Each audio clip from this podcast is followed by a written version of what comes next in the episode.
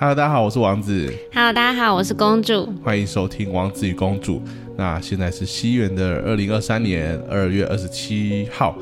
那下午的五点五分。那今天要来聊什么呢？对啊，我们今天要聊什么？哎，对，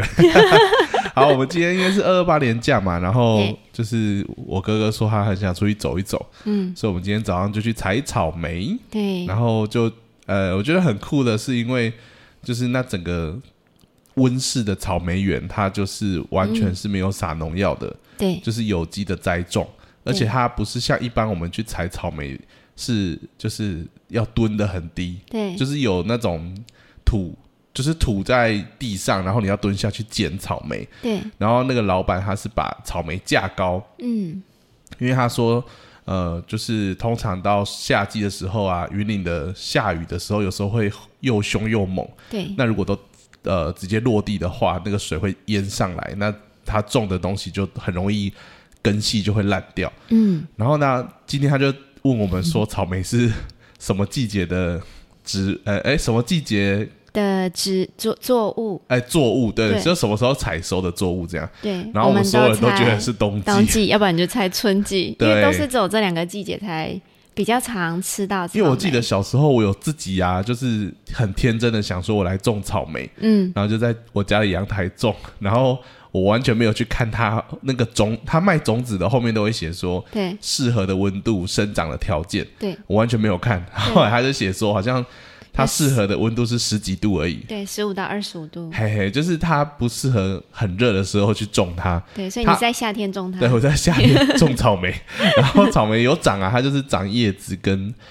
就一些很像杂草的东西，然后对。后来就死掉了，就没有长出任何果实，这样也没有开花，完全都没有。嗯然后后来就是老板就跟我们说，其实草莓啊，在它原本呃它的那个国家，就是它原本种植的那个国家，其实是温带的气候，对所以他们是热带植呃呃夏季收成的植物，对。就是他们的夏季刚好是处于十五到二十五度这个之间，是草莓最舒服的。因为像前一阵子有时候不是寒流来，那个温度会巨降，对，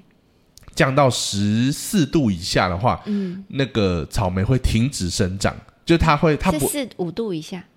没有没有没有，哎四五度吗？对是五哦度以下。哦是哦，好。对对对，因为他说他们那边靠山啊，他们在山脚下。啊、对对，然后他们那边的那个寒流如果来的时候，寒流如果来的时候就容易降到四度五度以下。他说十二月的时候，他们那边的气温这么低，对。对。对，所以他反正他就说草莓会突然就不动了，对。然后像最近的温度就刚好介于十五到二十五度这之间的时候，对草莓就会开始很嗨的，就会长得很快。因为我们今天去的时候超大颗的，对就是我我我我是采过很多次草莓啊，因为小时候我们这附近都有那种草莓园。你说斗六吗？对，其实云岭，因为那个大哥有说，就是云岭是蛮适合种草莓的地方。啊，对，就是我们这里台，南好像没有。就因为你越往南就越热啊。哦，对对对啊，所以可能嗯也不适合这样子。所以嗯我小时候就采采过蛮多次草莓的，可是我没有采过这么大颗的，对，就是真的很大颗。然后我就让公主跟妈妈他们去采啊，对，今天也算是我跟星星的初体验，我第一次采草莓。星星星星星当然他也不知道在干嘛，就是他就直接一手把草莓捏捏捏爆 因为小时候他就一直看我们在采草莓，然、后我们也知道草莓毕竟很脆弱，对，然后他就很想抓看看，嗯，然后后来想说好了，第一就颗是被他抠破，然后第二颗他就直接啪，对，他就直接我想说好了，就给他一颗好了，然后他就握着握着就直接用力一捏，就整个烂掉这样，对。而且而且今天我们去采了草莓，老板说是就是我们小时候吃到的那个品种的草莓，叫枫香枫香草莓。对，他说现在很多都是香水草莓，嗯，因为他说北部就是曾经经历过一波的，就是好像是疫情，呃，就是等于说草莓的传染病吧，对，所以很多草莓在那个时候，枫香草莓几乎都挂掉了。嗯，那后来他们就找到香水草莓，那香水草莓就是长得蛮漂亮的，对，可是问题是它大颗，对又大颗，对，可是问题是它吃起来比较酸，嗯。就不是我们吃起来那种香甜的草莓，嗯。所以我就一直想说，对啊，我长大以后我真的很少吃到我以前那种觉得很好吃的草莓，嗯。就是很甜，呃，软很软，应该说软嫩，然后又甜又多汁的草莓，真的蛮少的。就是很多草莓看起来都很漂亮，可吃下去都是酸的，就嗯。就不是我很喜欢的那种感觉。我一直以为是不是我长大了，我的味觉变了，嗯，后来才发现好像就是老板一解释完，我才发现哦，原来。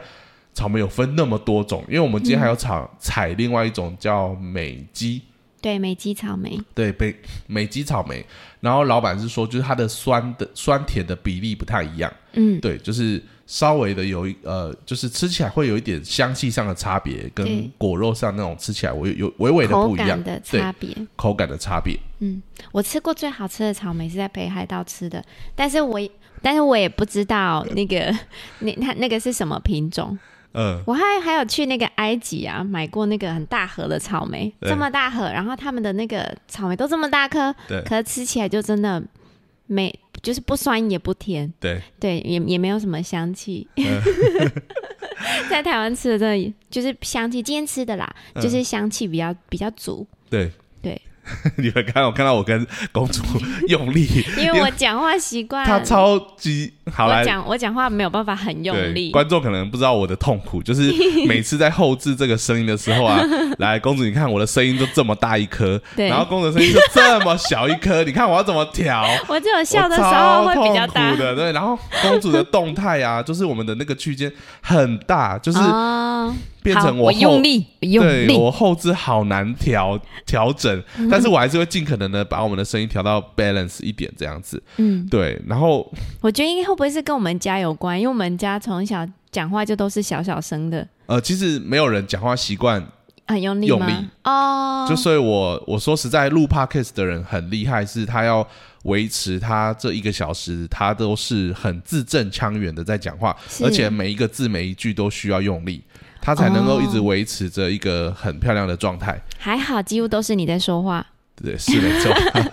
好，然后呢，我今天也想要聊一下，就是我最近开始在卖洗碗巾，我觉得这是个很有趣的体验。对，就是以前人家讲电商，电商啊，我想说啊，我就是都在虾皮买东西，很少在卖东西。嗯，那因为我还有另外一个频道，就是那个迷糊厨房对，啊，这个迷糊厨房是之前疫情的时候，我的工作就是因为呃升三级之后，我就没有没没有那么多课可以上。啊，能能远端的就远端，不能远端的话，就基本上实体课就暂停了。对，那我那时候跟公主说，哎，不然我们来做 YouTuber 这样子，就是嗯跟人家一起来做 YouTube。那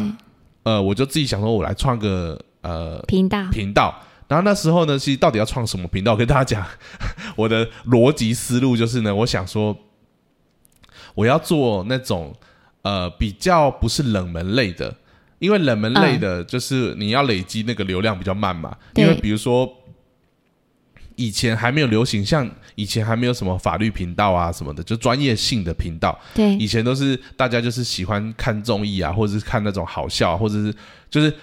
大流量的节目频道就那些。那我就记得我曾经看过那个洛丽塔的厨房，嗯，然后就很多人都看过之后，然后它的流量都是几百万的在跑这样子但。是他也都没有露脸。对他都没有露脸，可是他问题是他很厉害，是他拍的很有质感，对啊，所以基本上他流量高没有不是没有原因，就因为对他他他他的质感真的很好。收音也很棒。那我那时候就做市场分析，就我到处看各个类型的频道的平均的观看次数，对，我就发现做那种厨房系列的，嗯，它的观看次数都还蛮高的，哦，所以我就想说，诶，那我来做厨房，因为我自己也喜欢煮饭嘛，对啊，然后都有一些经验可以分享，嗯。那我就想说，我来做厨房系列的。那后来做了一阵子，当疫情趋缓，我的工作开始恢复的时候，我就想说，哦，好累哦，我还要，因为说真的，拍片是个蛮累的事情，对。就是我要特别架器材，然后还要呃想说我要怎么拍摄，然后这个过程很容易咬螺丝啊。就是之前那时候公主陪我拍的时候就知道，嗯，真的就是会咬到怀疑人生，就是一段话就真的是一段话会一直讲错，一直 NG，一直 NG，然后就要录了好几十次才终于把那一段录完。没有，你没有到好几十次，大概四五次、五六次而已啦。呃，因为我以前会有想要尝试，就是不 NG 从头到尾。对，那后来发现，其实好像你你有没有发现，有的人他特别是叶配的影片，你才会这样。但如果是你自己在做料理，其实都不会。哦对我跟大家分享把就是厂商 呃，要被搞啦，因为厂商他们的签约啊，就是我签完约的时候，他就会寄一份对希望我在上面曝光的资讯。对比如说什么呃，这个东西是经过什么什么验证，然后是什么什么安全无毒啊，或什么什对么。很多专业名词，对，而且因为我们是有签合约的，所以你就必须照着他的东西去说，你不能跳过了一些细节，因为这样子很麻烦。到时候他就说：“哎，你没有讲到某个东西，我要重拍。”嗯，那我不要重拍啊，重拍很累，所以我就是一直要背那个稿，所以嗯那个、那个东西对我来说就是一种很无形中的没有办法很自然的拍影片，对。所以我真的就会一直咬螺丝啊。那后来疫情就是我说的趋缓，我的工作恢复以后，我就觉得说啊，影片那么麻烦，不然我就我就停下来好了。我我我想说算了啦，因为我记得那个时候好像做了，就是达到可以盈利的阶段之后，对，好像真的也过了，诶，好像也有一笔收入，对，但是过了蛮久的啦，嗯然后可能有快接近半年啦，嗯嗯嗯，然后我才拿到第一笔收入。啊。他那个收入就你自己设定，比如说你要几百美金，请他汇给你，对，但门槛是至少一百美金，他才会开始汇钱。嗯。那我那时候就想说啊，因为他汇钱还要一笔手续费，我就设定五百美金，就大概一万五，我再我再拿钱这样子。对，对，那他就其实累积也蛮快的耶，你才一年多，哦，那时候就是我很开心，很感谢 YouTube 的演算法，就是对。他推到我的某一支影片，然后就狂推、狂推、狂推，对，然后我就莫名其妙，因为本来我的那个观看次数很少，嗯，就是 刚开始创立频道那种感觉，就是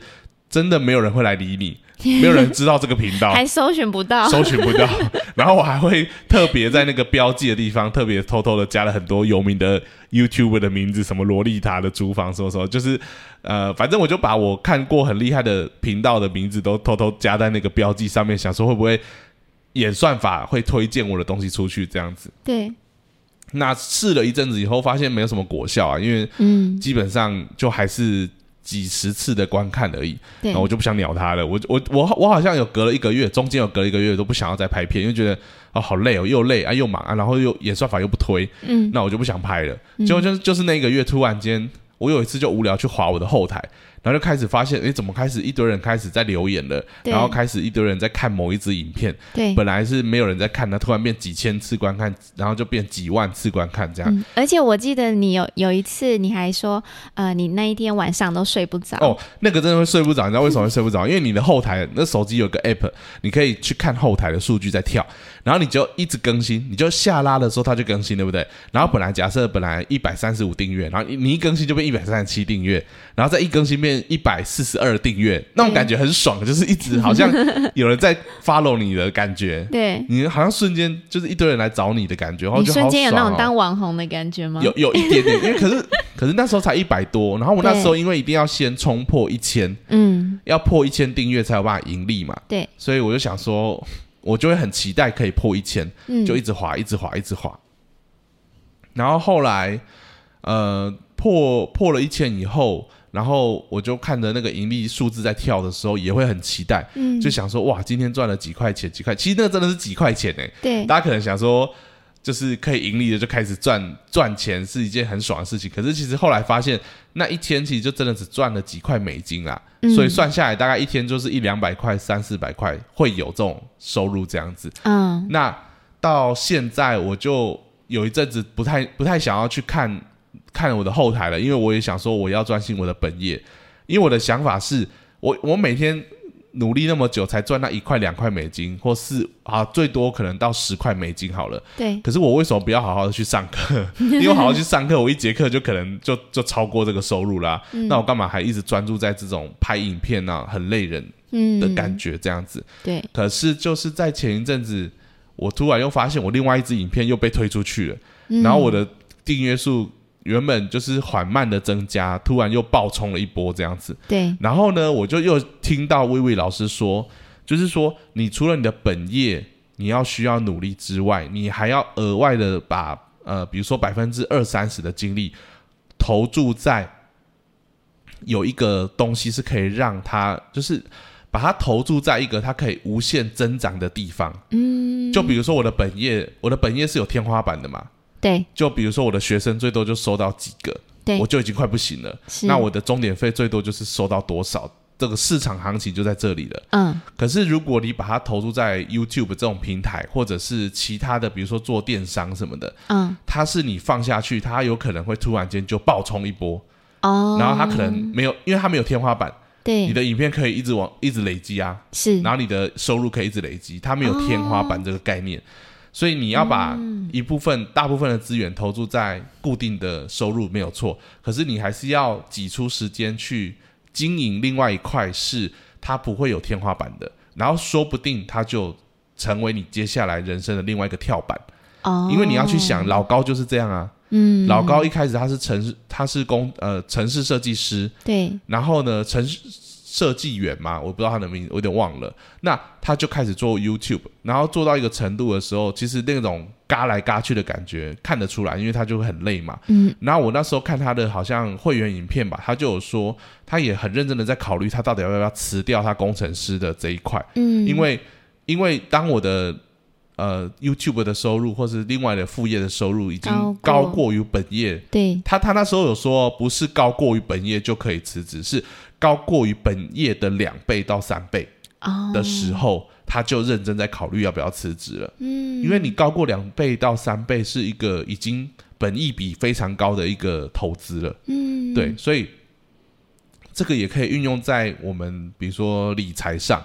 嗯。你可能理财你百分之八十的金钱是固定在配配置。是在那种固定的收入的，嗯。呃，波动很小，风险很小，但是收入可能也不会太高，可能三趴到六趴这种收入，六趴其实也蛮高的啦。嗯。但是你可能会有百分之二十的资产是投入在那种高风险，但是会有高收入的，它可能会对为你带来一笔很大的收入。嗯。对对对。对，所以我听完以后我就觉得说，那我不能放弃做 YouTube，因为我的迷雾厨房都已经有一个很好的开始了，我还把它放着，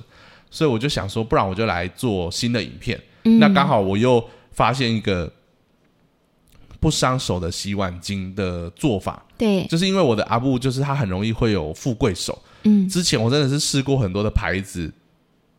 包括我自己做洗碗巾，我都认为说，哎，应该这次他洗下来会比较舒服了。嗯。可是洗正他还是说他手会不舒服。嗯。那我后来就是一直找，一直找，就找到最新的这个呃黑肥皂的洗碗巾，对，然后给他洗完以后，他就是哎真的洗了几个月，他就没有再呃不舒服了。嗯那我就觉得这么好的东西，真的一定要分享给大家。对，但是在分享的同时，我也跟大家说，就是，诶，如果大家愿意支持我们，我们也有做好的成品，对那你也可以试看看，嗯让你试看看的时候，就是呃购买我们的这个做好的成品，然后也可以赞助我们。对对我我觉得就实话实说，就是说这这个只是一个赞助的管道，嗯那也不用，因为我的我的受众啊，大部分都是三十几岁到六十几岁的女性，嗯也就是 婆妈。对那婆妈不懂什么叫抖内，嗯对你跟她说欢迎抖内我们，他们不懂啊，他们可能三十几岁的懂，他们可能哦很不错啊，这个频道很不错。可是我觉得，与其抖内啊，他们会觉得哈，我为什么要把钱给你？嗯那你不如说，哎，你可以用购买的方式来支持我们的频道，嗯对啊。那那一天我发完发完影片的半夜，就突然就收到那个虾皮的出货通知，嗯哇，那时候觉得好有趣哦，就是、嗯哇，第一次要出货了。对，然后，其实这个过程要卖产品，我才觉得说，原来要做电商好难哦。嗯怎么说？好，我跟我跟你讲怎么说。我我买的那个瓶子，因为我我那时候跟公主在淘宝找那个瓶子，对，找到了我觉得蛮有质感的瓶子，嗯嗯有绿色的瓶身，而且那绿色我觉得是有质感的绿色，对，然后按压的那个感觉也很不错，嗯所以我们就想说好买这个瓶子。那你从淘宝买这个瓶子，它是不是不可能马上到？对它你定了，它可能至少需要十天才会到你的手上。对，可是我的想法是，那如果我今天影片发出去，突然就爆掉了呢？嗯突然一堆人下定，超过我现在准备，我那时候只有准备二十个罐子。嗯那如果有人就一直买，一直买，一直买，一直买，然后买到五十瓶的时候，嗯那我没有罐子啊，那我要跟他说不好意思，要等我啊什么什么，我就要一直跟人家说不好意思。不会，我觉得就是买家应该是愿意等吧。就是我我我我相信他们是愿意等，但是我的想法是我希望可以尽快，因为你知道你买东西就是希望可以赶快拿到东西，哦，对，就是站在消费者立场，他会想要赶快拿到这个东西，因为对，像我我就不喜欢买预购的东西，对，他就等太久，他会那个新鲜感一直降，一直降，然后最后你可能甚至都忘了你有订过这个东西，这样。嗯嗯。那我就想说，哦，那备货就是一个问题，嗯，所以我那时候找，就是我影片一发，其实我就马上再订了五十五十支罐子。哦，真的哦，对，可是我觉得这个东西一定消了掉，因为这个影片就是我说的，它会突然间可能又被推出去了，对，你会突然间又收到了东西，就是哦，订购。也是，就就像我那时候拍影片，我是等了好几个月才突然被 YouTube 推出去，嗯，所以你不用先想说啊买那个现在都没有卖掉，还有那么多存货。哦，可是我后来就发现做电商那种成本的计算跟你的你的备货真的是一件好难的事情哦。对，而且如果你商品很多，你的仓库也要够大，对啊，你看我光是 我只有一个产品哦，洗碗巾。好，我要不要备洗碗巾的原料？对呀，我如我原料下定也不会马上拿到，至少三天。对，然后呢，我的罐子也要备好。嗯，然后呢商标我们是原本就呃请朋友设计好对，，然后呢，我后来才发现，你要卖洗碗巾，你还要成分标示，嗯，然后你还要登记很多东西，就是你要上面要记载很多东西，对，不然如果被同行去检举的话，你会被罚钱。哦，对，然后呢，你要记，你就还有箱子，对。对不对？对，然后纸箱也需要他买一罐，跟他买两罐，跟他买三罐，跟他买五罐，哦，不同所有的 size，size，对 我后来就觉得说，天哪，做电商好累哦。真的，你的纸箱的不同的尺寸，对。你要备好多种。对就我我说了，现在只有说我只有一样产品，对，就这么麻烦了。嗯，然后我还要再买泡泡纸，对，就是缓冲的材料。嗯，所以我我我觉得每一行啊，当你可能看人家说啊，人家做电商赚很多，可是当你自己踏进去，你才发现说，哇，他们每天其实是蛮焦虑的。对，背后都有一些辛苦的地方，因为你要想哦看不见，对啊，因为你要想你的东西，比如说 A 快卖完了，可是你要想的是说，会不会我现在在叫新的一批货，结果已经卖，就是这个这一波热潮过了，嗯，然后我这一波货就蹲蹲了一下，对，然后呢，我不叫，会不会明天就没有货可以出给人家了？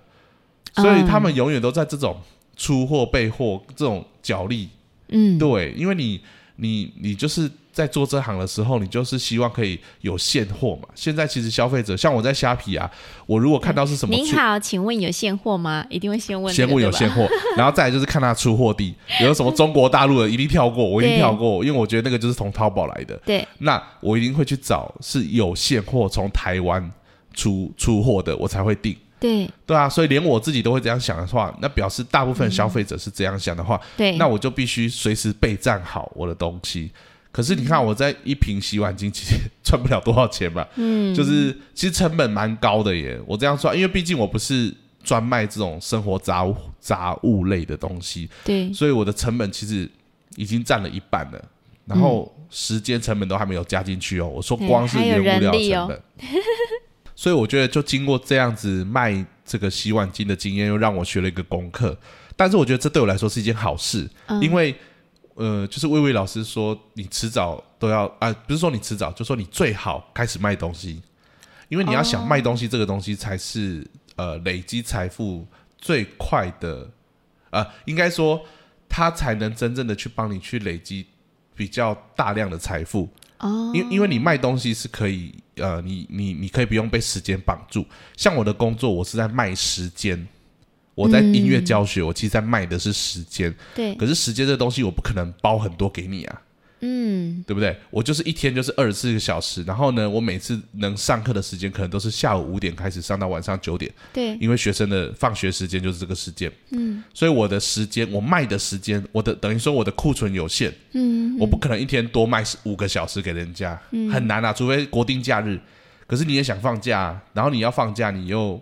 你又你就没办法上课，嗯。所以我后来就觉得说，对我的天花板就是我的时间有限，我的精力有限，然后我的钟点费调涨的幅度也有限。哦，对，所以你卖东西，你看他们为什么很多人跳跳进来做电商，就是因为我可以我可以一天同时接到一千组订单，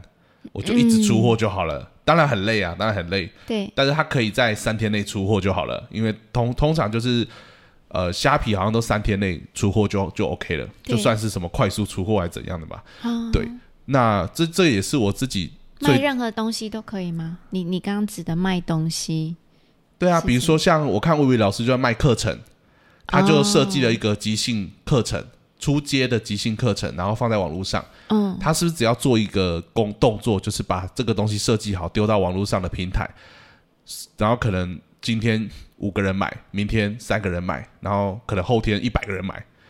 就他可以无无无止境的有人去买它。然后我只要做好一个动作，就是丢到平台上面，然后告诉大家说这个课程好在哪里，棒在哪里，然后就会一直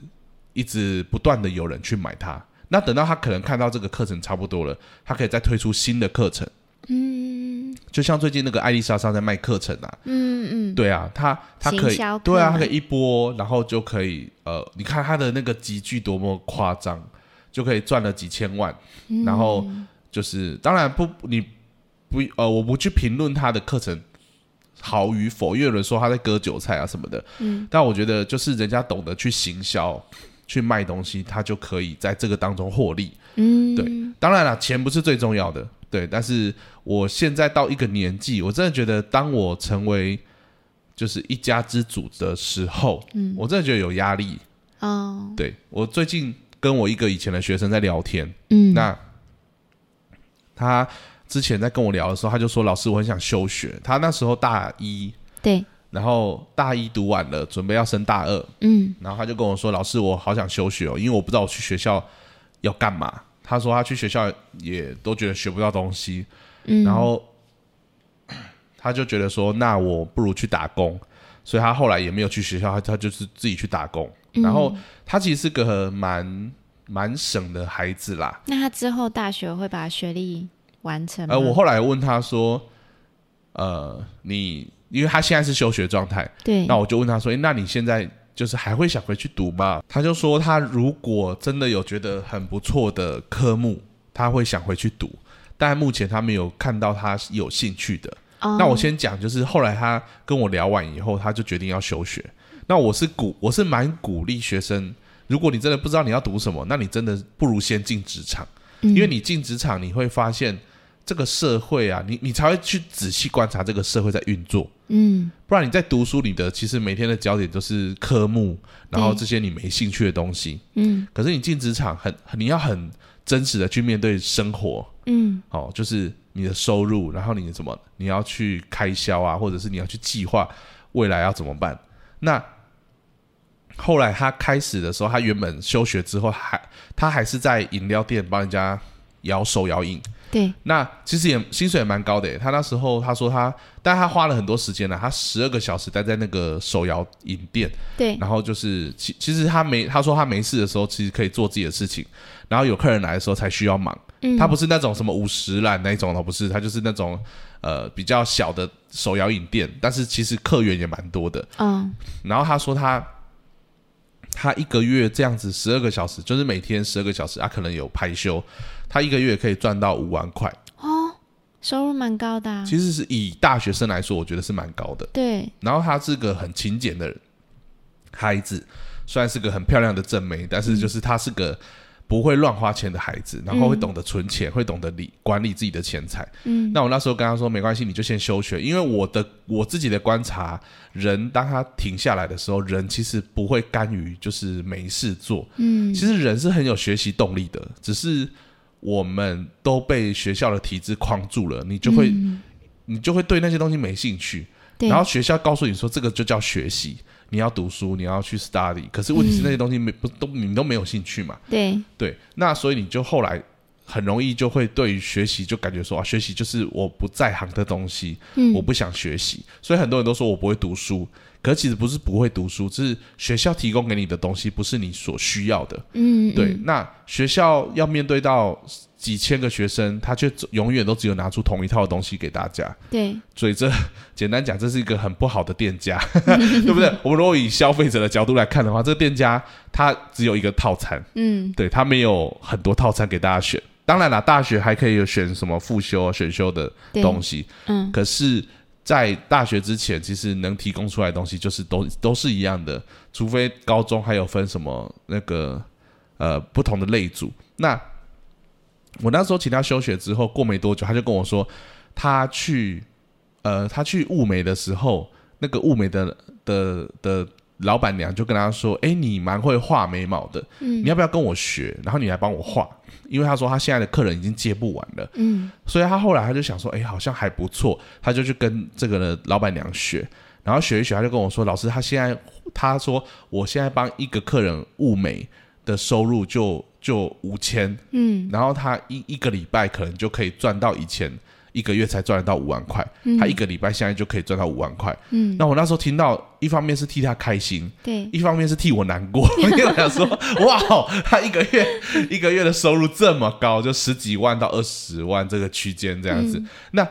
但当然，我后来想一想，就是其实每个在不同时代新兴的哈产业啊，对，它真的可以有比较高的收入。嗯就像以前我那个年代，只要你会电脑。其实你的收入就会蛮高的，嗯可是现在你会电脑不一定收入很高，除非你是什么台积电的工程师那种，当然收入会很高，可是也很爆肝。可是你看到像他这样子帮人家物美，他的收入也很高，嗯，可是他就不会爆肝，他可以物完了，他今天可能就做一个客人，他就可以休息了。嗯然后他就跟我说：“老师，我现在越来越想要去学新的东西。嗯他就说他想要去学什么课程啊，学什么东西，学什么东西。我就觉得说，哇，这就是我所说的，就是人不会甘于堕落跟无聊。嗯他我我就跟他说，对啊，你不觉得你之前耍废的时候，就是他他还在读书的时候，他就一直想要耍废。我就说，你不觉得那个是那种耍废其实是蛮无聊的吗？嗯，就是太没有挑战性了，就人生好像就一天过一天，一天过一天。他就说，对啊，他就觉得那个那个不好玩，他就现在想要去学新的东西，他觉得很有趣。嗯对我就说很好，就是我看到他这样子，我也啊，我也提醒他说，你现在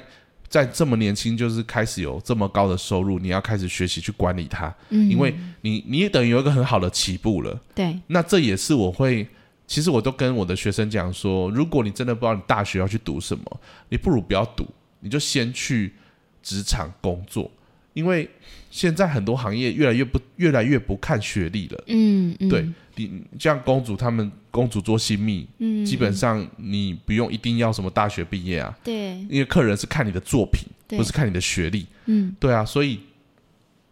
我就觉得，我就跟很多学生讲说，你看到、你去大学去烧钱去背学贷，你可能要背个四十几万的学贷，嗯对。如果是国立大学啦，嗯。假设三四十万的学贷，对，可是你看现在这个这个可爱的学生，他已经开始工作了。嗯然后他已经在累积他的财富了，所以他从大二开始，他到他大四，同样这个年纪毕业，人家是背了学贷，背了三四十万，但是然后他他已经存了不知道几百万了吧？对，对啊，所以我就说，就是哦我我现在单就钱这件事情来讨论而已。当然我知道人生不是只有钱，所以大家可能就觉得啊，你都在讲钱，这样很很世俗，很肤浅。对我我我我那我那几天很闷的时候，我也在想说，为什么我要一直去想那个他赚好多？因为因为我的冲击在于说他才大二诶、嗯，然后我已经是个大叔诶、他是大二，我是大叔，然后呢，我我的收入却一直卡在一个关口，嗯然后我就觉得说，啊我是不是走错行了？嗯然后我就开始想说，哎，可是我这样想的时候，我就会提醒自己说，我这样是很肤浅啊，就是好像把工作跟钱画上等号。嗯可是我我后来有跟公主分享说，因为我到这个年纪啊，我要面对很现实的问题，就是房贷、嗯，车贷。比如说公主的车子已经旧了，我就一直很想帮她换车。嗯这真的，这是我的真的。可是换车又需要一笔费用，嗯然后我要星星接下来可能要付什么钱，付什么钱。这个支出啊，这个到我最近有很深的体会。以前我真的认为我的生活当中只要出到什么两三千块，是很就是他可能很偶尔才需要出这么大笔的钱。对现在是随随便便 一个账单来就是两三千。然后看星星最近的保费又来了，因为他已对经一岁了嘛，嗯要再续续约了。嗯那个一来就是几千块，然后接下来有可能要买就是奶粉，然后奶粉一来也是几千块，尿布一来也是几千块，嗯。就是我突然觉得我现在每天人生都是迁来迁去的了。嗯。以前就是几百块啊，买个便当啊，这样这样一天就花个几百块了，嗯。很少花到几千块。然后现在就突然间常常面对到都是要几千块的支出的时候，我就会开始焦虑，想说，哎，我这个行我又走这一行，那你已经走到快要四十岁的时候。你你很难说跳到新的产业去，嗯，所以我现在可以理解是中年危机，这真的真的真的，因为中年危机就是你的爸妈已经慢慢的年老了，嗯。然后你的孩子慢慢的长大，所以你是上下加工，嗯，然后你的收入可能又又卡在一个关口的时候，哦，你就会有中年危机。嗯然后你可能又看到你的身边周遭的人，有的人收入很高，嗯然后你就会觉得啊，好羡慕哦，因为感觉如果我跟他收入嗯一样高的话，我是不是就会轻省了？嗯我就不会那么有压力了。对，所以包括到前一阵子，公主就说：“哎，你要不要染头发？你的白头发好多、哦。嗯对我自己都没有意识到、哦，就是我真的头发很多都是白的。对，对，那我就发现我自己呃莫名的会焦虑。嗯对，但是我现在也觉得说，呃，我认为我走教育，其实我之前就告诉自己说，走教育真的很难赚大钱。嗯呃，在这一行，其实就是呃，任何一个行业的顶尖百分之前二十的人，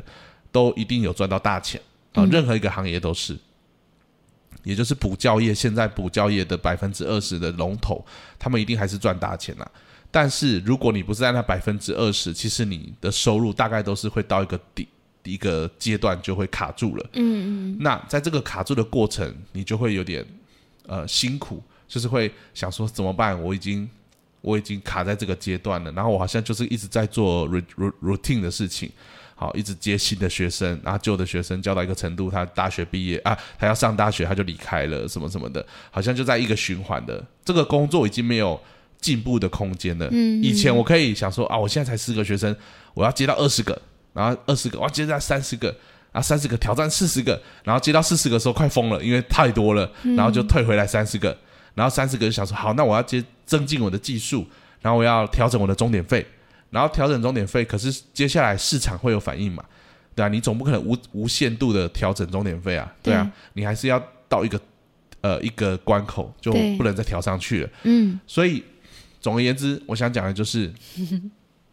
最近因为我跟学生聊完以后，对我一个很大的冲击，然后我很多的思考，那我也想起我以前曾经告诉自己说，其实走教育这一行啊，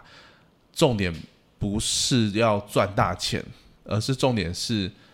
珍惜着这每一个可以跟我相处的这些学生的关系。嗯像我，像我跟他，他其实我国中，他国中的时候遇到我，然后他大学的时候突然又跟我聊起来，对，然后他经历了这样子的一个波折之后，有一个更好的开始。嗯然后我也有另外一个学生，他现在也是在台北读书，然后那时候国中的时候，我就跟他说，我我感觉你就不是很喜欢读书的，那你不如去读什么兽医啊，或者是什么呃畜牧业啊，因为说实在，畜牧是一个蛮蛮高经济产值的行业。嗯对你如果真的有一块地去养猪养牛，你知道一头猪卖掉，其实那个收入是蛮高的。啊像你们家也是养殖渔业嘛，对。嗯可可是我的我的意思是说，如果真的养得好，对鱼池够多的话，对那个一收下来真的是会一笔很大的金流就进来这样子。嗯对，所以我我的想法就是说，我就那时候跟他说，你可以去从事你喜欢的，比如说去跟动物相处啊什么的。他后来也说，对啊，他他就跟我说，老师，我就很喜欢小动物什么的。然后我前阵就看到他的 IG，他在分享说，他现在去北部，然后也是去了一个兽医的呃医院去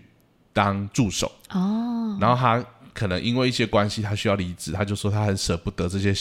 曾经相处过的这些的动物啊什么的。我我还蛮感动的，因为他真的是走在一个他很喜欢的事情上面。嗯嗯，嗯对对，对，所以呃，我现在就觉得说，看到每个孩子，我都觉得说，你们可以多方尝试啦。嗯对，真的没有一定要走哪一行，或是一定要去读什么科系，或是一定要照着这个社会的期待，或是你爸妈的期待，一定要读完大学啊，读完研究所，或者是一定要跟这个世代的主流。你看到现在那个 Chat G GPT 出来以后，以前大家认为的工程师，现在几乎都会很焦虑了。嗯，因为现在 Chat G T G P T 能做的事情就是可以写代码，可以写这些东西，这以前都是靠人要去要去做的。对那，现在这个这这这个领域的人就有点担忧，说，哎，他们要被取代了。嗯，对，所以我真的觉得不用一窝蜂的去追求现在这个人家认为什么东西产业正在正在夯，然后你就叫你的孩子也要去从事相关的产业，反而是他喜欢什么，他对什么有兴趣啦。然后他像我那个学生，他就是对美容有兴趣，嗯，所以他就很喜欢去做美容相关的事情。对嗯，所以这就是我最近的一个感想跟体体悟吧。嗯，对那公主呢？我觉得你讲的蛮实在的，因为像我大学的时候，我是念观光系啊，然后我也是去实习了之后才发现，嗯，好像跟我想象中的不太一样，所以我后来也另外去学整体造型，对，然后毕业之后马上就当新密，对，进入职场就直接当那个呃，进到婚纱公司里面。所以我觉得，就像你刚刚讲的，找自己有兴趣的事去做，然后不一定一定要按照现在的，哎，现在社会的趋势，就一定要呃，先把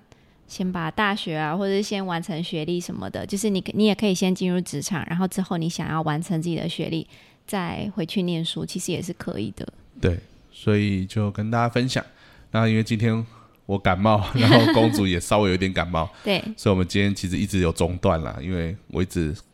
一直鼻塞，嗯，很不舒服。我是喉咙卡卡的。对，对好，那有没有确诊也不知道，就希望我们没事。好，那就下周见喽。好，先到这里喽，跟大家说声拜拜，拜拜。